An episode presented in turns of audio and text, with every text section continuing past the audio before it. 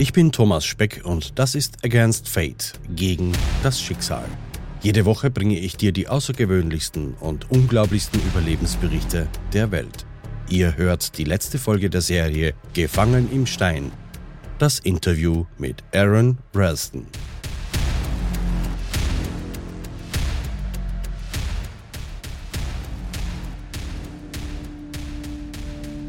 Ralston gab in den Jahren nach seinem Unfall unzählige Interviews und absolvierte viele Auftritte in Talkshows. Für eine TV-Dokumentation war Aaron Ralston wieder in den Blue John Canyon gegangen, um von seinen Erfahrungen da zu sprechen. Natürlich waren die Menschen am meisten daran interessiert, wie er es geschafft hatte, sich selbst den Arm zu amputieren. So sprach er dort auch darüber, wie er an seinem Arm mit dem Messer in den Daumen glitt und dabei ein Stück seiner Haut abstreifte. Wie ihr in dieser Serie schon gehört habt, war das der Anfang gewesen. Der Moment, wo er endlich nach langen Tagen die richtige Idee für seine Befreiung hatte. Und das machte mich neugierig. Und ich fing an herumzustochern und steckte das Messer in meinen Daumen an dieser Stelle. Und es glitt hinein, als ob ich in ein Stück warme Butter tauchen würde. Ich konnte es natürlich nicht fühlen, aber es ging etwa einen halben Zentimeter tief hinein und dann dieses zischende Geräusch von Gas aus dem Inneren meines Arms. This, this hissing sound of, of gas the, the decomposition gases releasing from inside my arm, my hand, where they'd been building up as my arm was. Meine Hand zersetzte sich über diese fünf Tage und das stürzte mich vollkommen in Panik. Es machte mir Angst, es entsetzte mich. Es war einfach eine grausame Vorstellung, dass meine Hand verfaulte, während sie noch mit meinem Körper verbunden war, und ich fing an, an, an meiner Hand, meinem Arm zu zerren, und ich gab alles, was ich hatte. Ich drehte mich herum und versuchte meinen Arm so auf und ab zu bewegen. Da kam mir die Erleuchtung, dass ich es schaffen könnte. Ich musste mir nur die Knochen brechen. Und weil mein Arm so fest eingeklemmt war, musste ich mich selbst nur drehen, damit es funktioniert. Und so knallte ich meinen Körper gegen die gegenüberliegende Wand. Ich hielt mich an der Rückseite des Felsblocks fest und bekam sogar meine Füße hoch. Ich stand auf halber Höhe der Wand und packte die Rückseite des Felsen und pumpte meinen Körper darüber, bis schließlich der untere Knochen brach.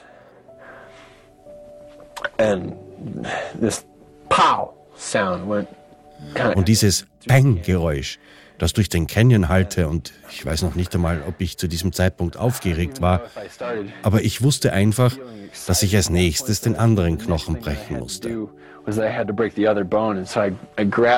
Und so packte ich die Unterseite des Felsens und drückte und versuchte mich herunterzusenken und gleichzeitig mit meinem Arm zu schieben, um die Hebelwirkung auf den oberen Knochen zu verstärken, bis auch er an der gleichen Stelle brach.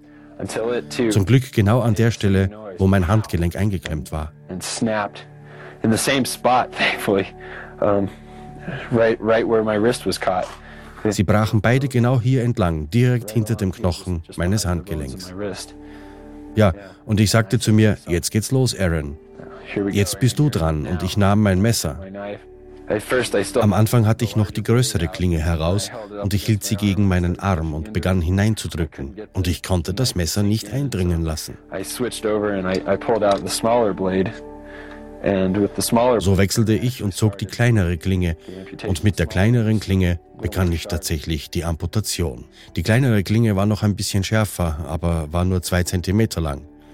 Ich stürzte mich einfach in diese Übung, diesen chirurgischen Eingriff und begann.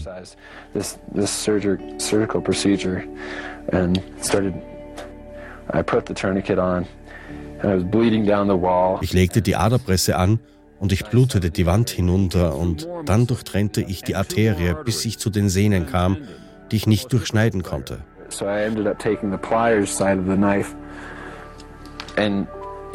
Also nahm ich die Zangenseite des Messers und benutzte sie zum Greifen, Drehen und Reißen, bis die Sehne nachgab.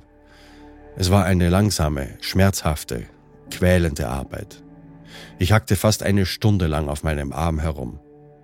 Eine Stunde lang Schicht für Schicht, bis ich das sah, von dem ich wusste, dass es den bisher stärksten Schmerz verursachen würde. Die Nerven. The nerve, this little strand of spaghetti running through Dieser kleine Strang von Spaghetti, der durch meinen Arm lief, und ich musste das Messer nehmen und sie abreißen. Und selbst als ich ihn nur berührte, fühlte es sich an, als würde ich meinen Arm in ein Feuer stecken, meinen Arm in einen Topf mit flüssigem Metall tauchen. Es brannte den ganzen Arm hinauf und ich nahm den Nerv nochmal hob ihn hoch und ich wusste, es wird wehtun. Ich zupfte es hoch und riss ruckartig weg und dieses Feuergefühl verdoppelte sich und ging den ganzen Weg hoch zu meiner Schulter. Aber ich wusste, das war der schwierige Teil.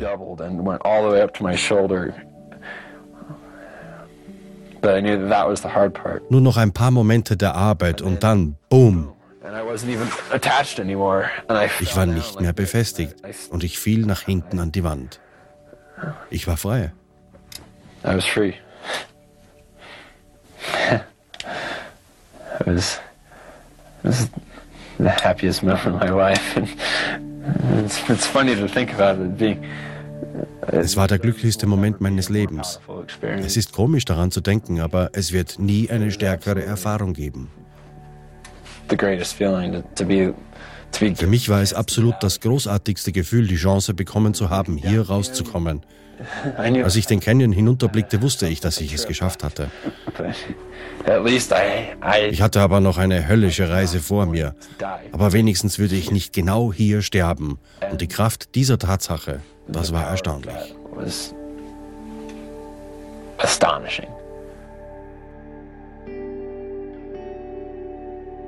Folgende Passagen sind Auszüge aus mehreren schriftlich erschienenen Interviews. Wie haben Sie sich gefühlt, als Sie den Film zum ersten Mal gesehen haben? Jedes Mal, wenn ich mir den Film anschaue, bin ich sehr bewegt. Ich muss an vielen Stellen weinen, besonders wenn ich den Film mit meiner Mutter Donna oder meiner Schwester ansehe. Vor allem bei den Rückblenden, in denen ich mich an meine Familie erinnere. Die Szene, in der ich mit meinem Vater zum Grand Canyon fahre, die, in der wir im Wohnzimmer sitzen und Klavier spielen. Das erinnert mich an all das, was mir meine Familie gegeben hat. Fanden Sie den Film gut getroffen?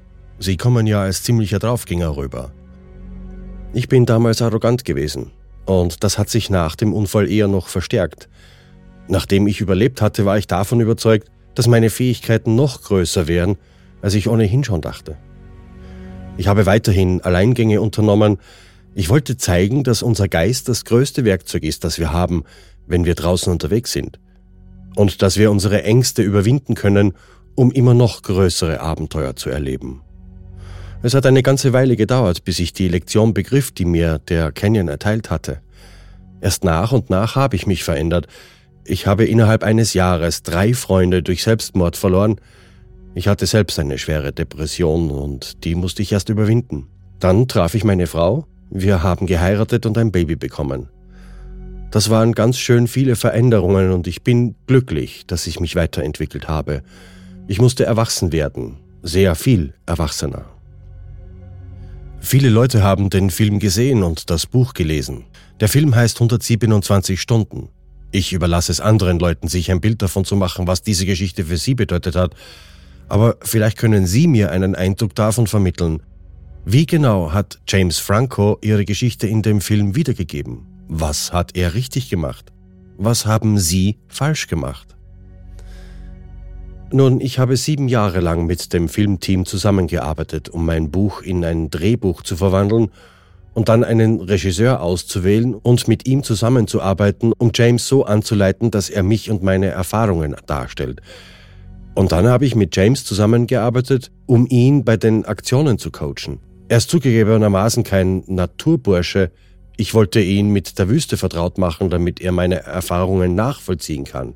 Nicht, dass er ähm, versucht hätte, mich hundertprozentig zu verkörpern, aber er wollte dem Publikum meine Verstrickungen nahebringen, die psychologischen Aspekte der Tortur, die ich durchgemacht habe, und dann die Befreiung, die Erlösung, den Triumph des Ganzen.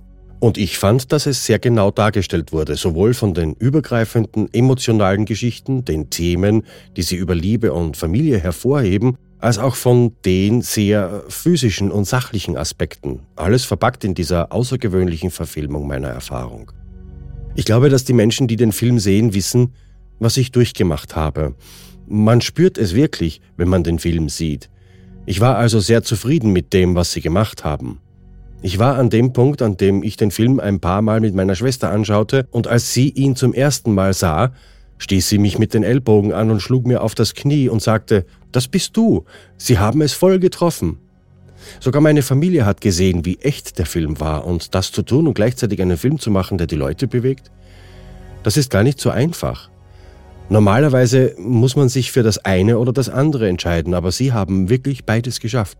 Sie haben diesen erstaunlichen Film bekommen, den ich für sehr kraftvoll und inspirierend halte, der aber auch meist mit meinen Erfahrungen übereinstimmt und eine echte Darstellung zeigt. Sogar mit meinen Fehlern, auf die ich nicht unbedingt stolz bin, mit Fehlern und Schwächen, wie sie nun einmal sind. Ich hätte nicht glücklicher sein können. Ihre Erfahrung war sowohl physisch als auch emotional traumatisch. Können Sie mir eine Vorstellung davon geben, was der größte Moment der Verzweiflung für Sie war? Ich glaube, der dunkelste Punkt der Gefangenschaft kam, nachdem ich alle meine Fluchtmöglichkeiten ausgeschaltet hatte und wirklich nur noch der Gedanke übrig war, dass ich mir den Arm amputieren müsste. Ich war einfach noch nicht verzweifelt genug und als ich dann am dritten Tag immer verzweifelter wurde, versuchte ich mit den Arm aufzuschneiden und ich konnte noch nicht einmal durch die Haut kommen. Ich war verzweifelt und dachte, dass ich an diesem Punkt den Tiefpunkt erreicht hätte. Aber dann, am vierten Tag, hatte ich eine Erleuchtung. Ich konnte das Messer nehmen, es wie einen Dolch halten und versuchen, mich zu stechen, um durch die Haut zu kommen. Und als mir das gelang, hatte ich diesen einen Moment des Hochgefühls. Aber dann kam die Kehrtwende und ich berührte mit der Spitze der Messerklinge den Knochen in meinem Arm und wusste, dass ich niemals in der Lage sein würde, diesen Knochen zu durchschneiden. Wahrscheinlich hätte ich mit diesem Messer eher den Fels selbst durchschneiden können, was ich ja immer wieder versucht hatte und daran gescheitert war. Das war, glaube ich, der tiefste Punkt, zu wissen, dass ich nichts mehr tun konnte. Alle Möglichkeiten waren ausgeschöpft. Keiner wollte mich holen. Keiner weiß, wo ich bin. Ich kann den Stein nicht bewegen, ich kann meinen Arm nicht abschneiden, und das bedeutete einfach, dass ich dort sterben würde. Mit absoluter Sicherheit würde ich dort sterben, und es war nicht so, dass ich gezögert hätte herauszufinden, wie ich mir den Arm abschneiden könnte. Es war nur so, dass ich es immer wieder versucht hatte und nicht schaffte. Und dann am fünften Tag kam die Wende und ich akzeptierte das tatsächlich. Und so wurde es in gewisser Weise besser, als die Zeit verging. Der vierte Tag war wahrscheinlich der dunkelste Moment, aber trotzdem konnte ich meine Videokamera einschalten und mit meiner Familie, meinen Eltern, meiner Schwester, meinen besten Freunden, all den lieben Menschen in meinem Leben sprechen und ich fühlte mich getröstet und das gab mir Auftrieb. Es sollte mir zeigen, dass ich zurechtkam, dass ich noch immer lebte, und zwar nicht nur in physischer Hinsicht, selbst wenn ich meinen eigenen Urin trank, sondern es erinnerte mich an die großartigen Erinnerungen meines Lebens. Ich wollte mich bedanken können, die Dankbarkeit und die Liebe spüren, die es in meinem Leben gab. Und wenn das alles ist, was ich haben kann, dann habe ich es ziemlich gut gehabt. Dieser Frieden, diese Dankbarkeit, das ist es, was ich fühlte, und dann kam das, von dem ich wusste, dass es das Ende sein würde, die letzte Nacht. Die die letzte Nacht war, nicht weil ich umgekommen war, sondern weil ich ein weiteres Heureka-Erlebnis hatte und verstand, wie ich selbst mit einem Messer, das zu stumpf ist, um die Knochen zu durchschneiden, wieder herauskommen könnte. Äh, was ich faszinierend finde, ist, dass sie den kompletten Bogen von der Verzweiflung bis zur Akzeptanz durchlaufen haben und an diesem Punkt muss ich annehmen, dass sie mit den Entscheidungen, die sie getroffen haben, mit dem Leben, für das sie sich entschieden hatten, Frieden geschlossen haben. Aber im Laufe ihrer Geschichte hatten sie auch eine Vision, in der sie in ihrer Vorstellung ihrem zukünftigen Sohn Leo begegneten. Können Sie mir sagen, wie diese Erfahrung Ihre Fähigkeit zu überleben und zu leben beeinflusst hat? Und könnte es sein, dass diese Vision Ihnen geholfen hat, zu entscheiden, dass Sie eine Zukunft haben? Die Vision hat mir absolut gezeigt, dass ich nicht in dieser Schlucht sterben werde. Und es war eine starke Erfahrung, die zu einem Zeitpunkt kam, als ich wusste, dass ich in dieser Nacht sterben würde. Ich war davon überzeugt. Ich hatte ja sogar meine Grabinschrift in die Canyonwand geritzt.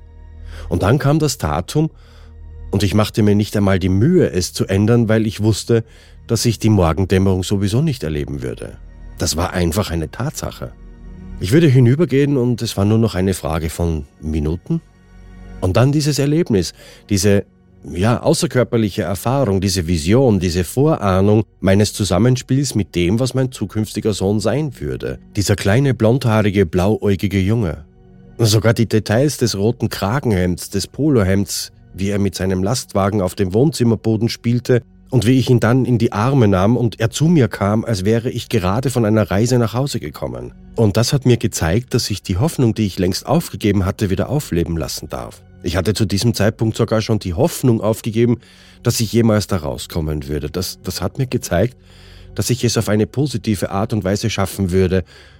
Und das hat mir Mut gegeben. Als ich dann endlich herausfand, wie ich mich befreien konnte, war es die schönste Erfahrung meines Lebens. Diesem Ort zu entkommen, frei zu sein, befreit zu werden und all die Freude und das Glück und die Wonne meines Lebens wieder als Möglichkeit zu haben, ihn heute in meinem Leben zu haben. Er ist zweieinhalb Jahre alt und es ist eine so wunderbare Erfahrung, dass ich die Ehre und das Privileg habe, ihn zu haben und dieses kleine Kind zu sehen, das ich vor neuneinhalb Jahren kennenlernte und ihn von dieser Vision von neuneinhalb Jahren bis heute zu haben.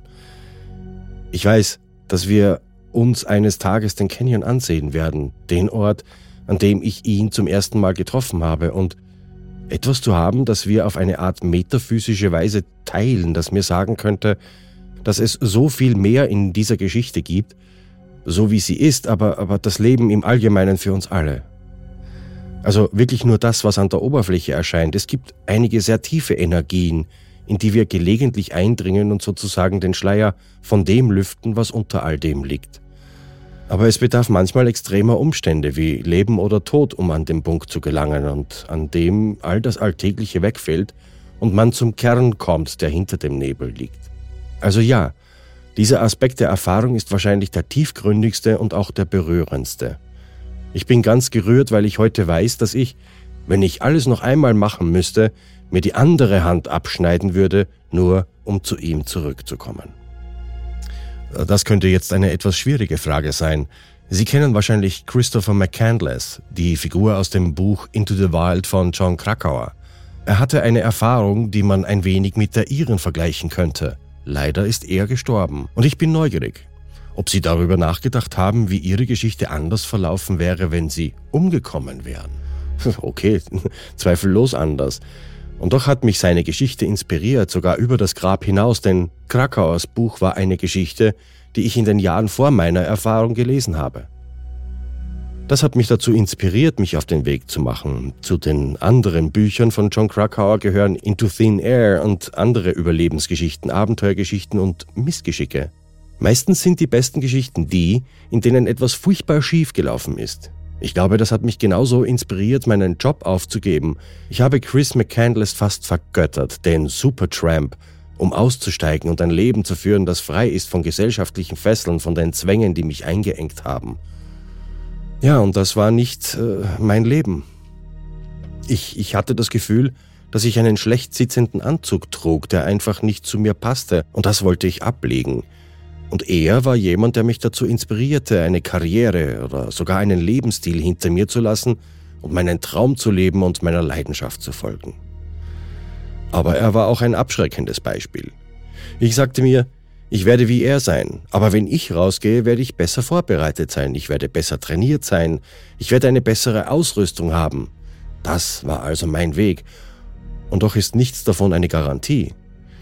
Es bietet keinen Mantel des Schutzes um dich herum, es gibt immer noch tausende von Kleinstentscheidungen, die bei jedem Einsatz getroffen werden müssen und irgendwann könnte eine davon schiefgehen, so wie in diesem Fall. Und doch habe ich danach gesucht. Ich war von einigen dieser Geschichten so fasziniert, dass ich mich selbst auf die Probe gestellt habe, um herauszufinden, wozu ich fähig bin, wer ich bin und welches Metall in mir steckt. Und es war unter anderem Chris McCandless, dessen Geschichte mir diese Frage überhaupt erst gestellt hat. Meine Erfahrung hätte anders enden können und das hätte sehr leicht passieren können auf so viele Arten. Es sind all diese kleinen Dinge, die zusammenkamen, um das Wunder zu bewirken, dass ich es doch geschafft habe. Aber vielleicht hätte meine Geschichte auch andere inspirieren können, vielleicht auf eine etwas andere Weise. Und für mich und meine Familie wäre es natürlich viel, viel anders gewesen. Aber wir treffen Entscheidungen und auch wenn es eine Tragödie gibt, die zum Tod eines geliebten Menschen führt, wir treffen Entscheidungen darüber, was wir damit machen. Und für einige Familien, die einen geliebten Menschen verlieren, geht es dann weiter, um anderen zu helfen, um das Leben anderer zu bereichern, denn das ist Teil unserer Bestimmung. Wir finden, dass egal welche Umstände uns eine Gelegenheit bieten, selbst wenn sie in Form einer Tragödie kommen, aber wir entscheiden uns dann dafür, sie zu etwas zu machen, das ein Segen sein kann. Und was ist für Sie das Wichtigste in Ihrem Leben?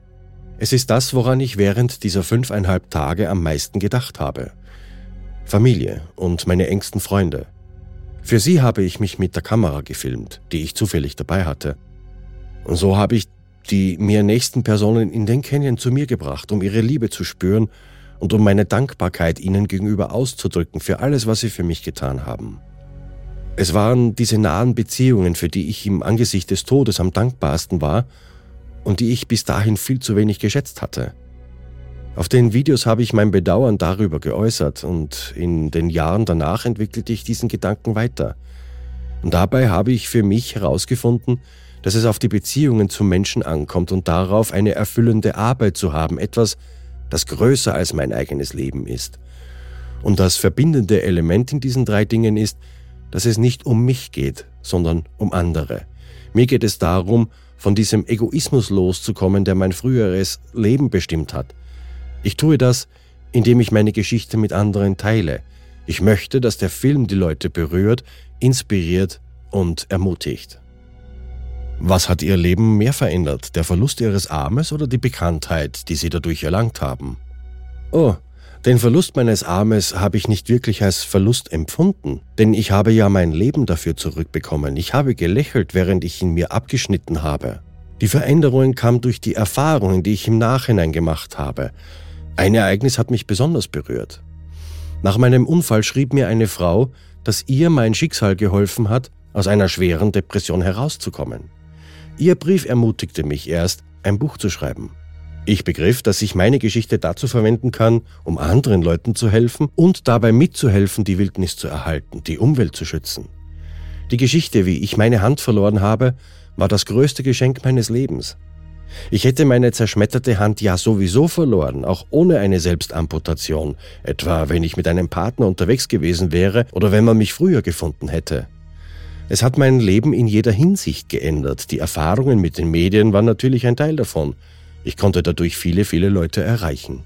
Im Frühjahr 2010 wurde ihr Sohn geboren. Hat sich dadurch ihre Einstellung zum Risiko verändert? Geändert hat sich, wem ich meine Zeit widme. Ich verbringe nicht mehr so viel Zeit mit Outdoor-Abenteuern und wenn, unternehme ich viel leichtere Touren als früher und mache auch keine Alleingänge mehr.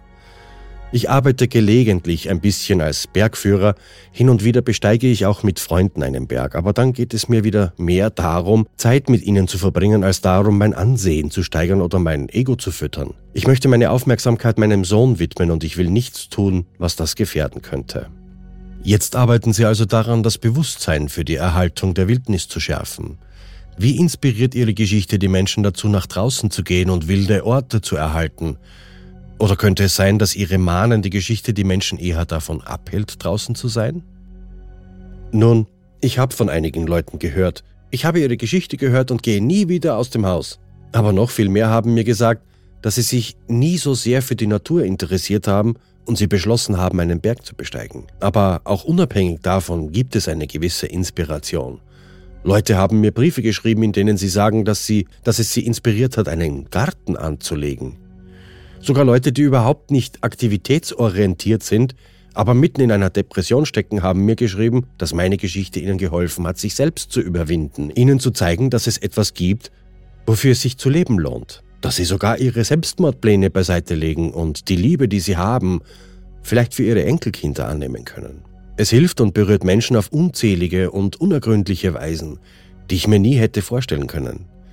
Das ist etwas, das mir als Geschenk der Wildnis gegeben wurde, dass ich in der Lage bin, durch Naturschutzbemühungen etwas zurückzugeben, indem ich versuche zum Beispiel die große Canyonlands-Region zu schützen, zu der auch der Blue John gehört, wo ich im Süden Utahs gefangen war, vielleicht sogar als nationales Monument geschützt wird, um als Wildnis für immer geschützt zu werden, damit es so bleibt, wie es ist, nämlich immer noch unberührt. Aber es ist bedroht durch Energiegewinnung, insbesondere durch Öl- und Gasbohrungen, die immer weiter in den hinteren Teil unseres Landes vordringen. Es braucht nur noch ein paar Jahre der Untätigkeit und des unerbittlichen Verbrauchs unserer natürlichen Ressourcen an diesen unberührten Orten, und sie werden für immer verändert sein, wenn sie nicht gar verschwinden. Ich denke, es ist meine Pflicht gegenüber diesem Ort, der mir so viel gegeben hat, sowie unsere kollektive Verantwortung, diese Ländereien zu verwalten, die wir uns in gewisser Weise von der Zukunft leihen. Ich denke, es ist unsere Pflicht, sie in die Zukunft zu führen. Wir haben sie von der Vergangenheit in einem Zustand erhalten, in dem die Erde im Großen und Ganzen vier Milliarden Jahre gebraucht hat, um an diesen einen Punkt zu gelangen. Und hier haben wir in nur einer Generation die Möglichkeit, so gefährlich es auch ist, vielleicht jeden letzten Rülpser Gas und Tropfen Öl hinterherzujagen und das auf Kosten von zumindest in Utah neun Millionen Hektar unberührter Landschaft. Ich betrachte es fast als eine persönliche Mission, als Berufung, mich an den Prozessen zu beteiligen und dafür einzutreten, dass einige dieser ganz besonderen Orte so erhalten bleiben, wie sie sind.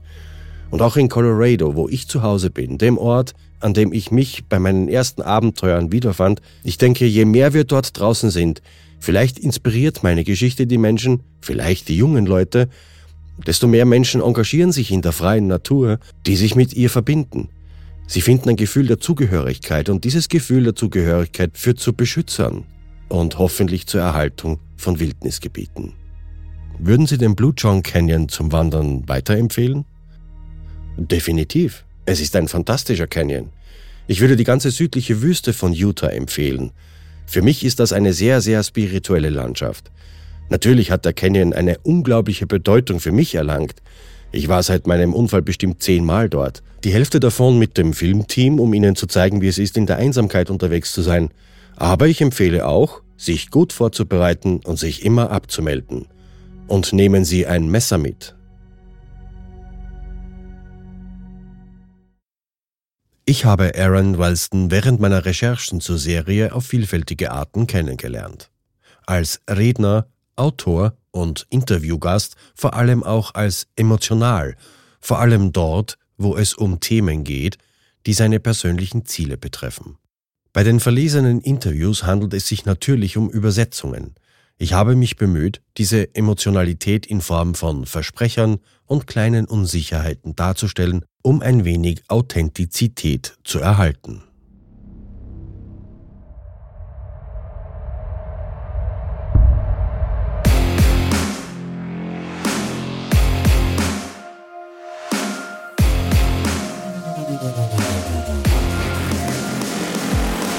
Against Fate Abonnieren auf Spotify, Apple Podcast, Google Podcasts, Amazon Music oder wo immer du gerade hörst.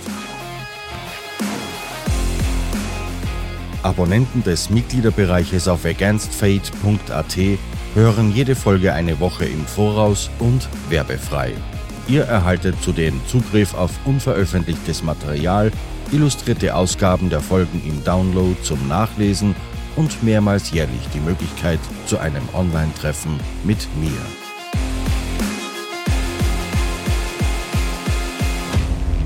Against Fate, der True Survival Podcast.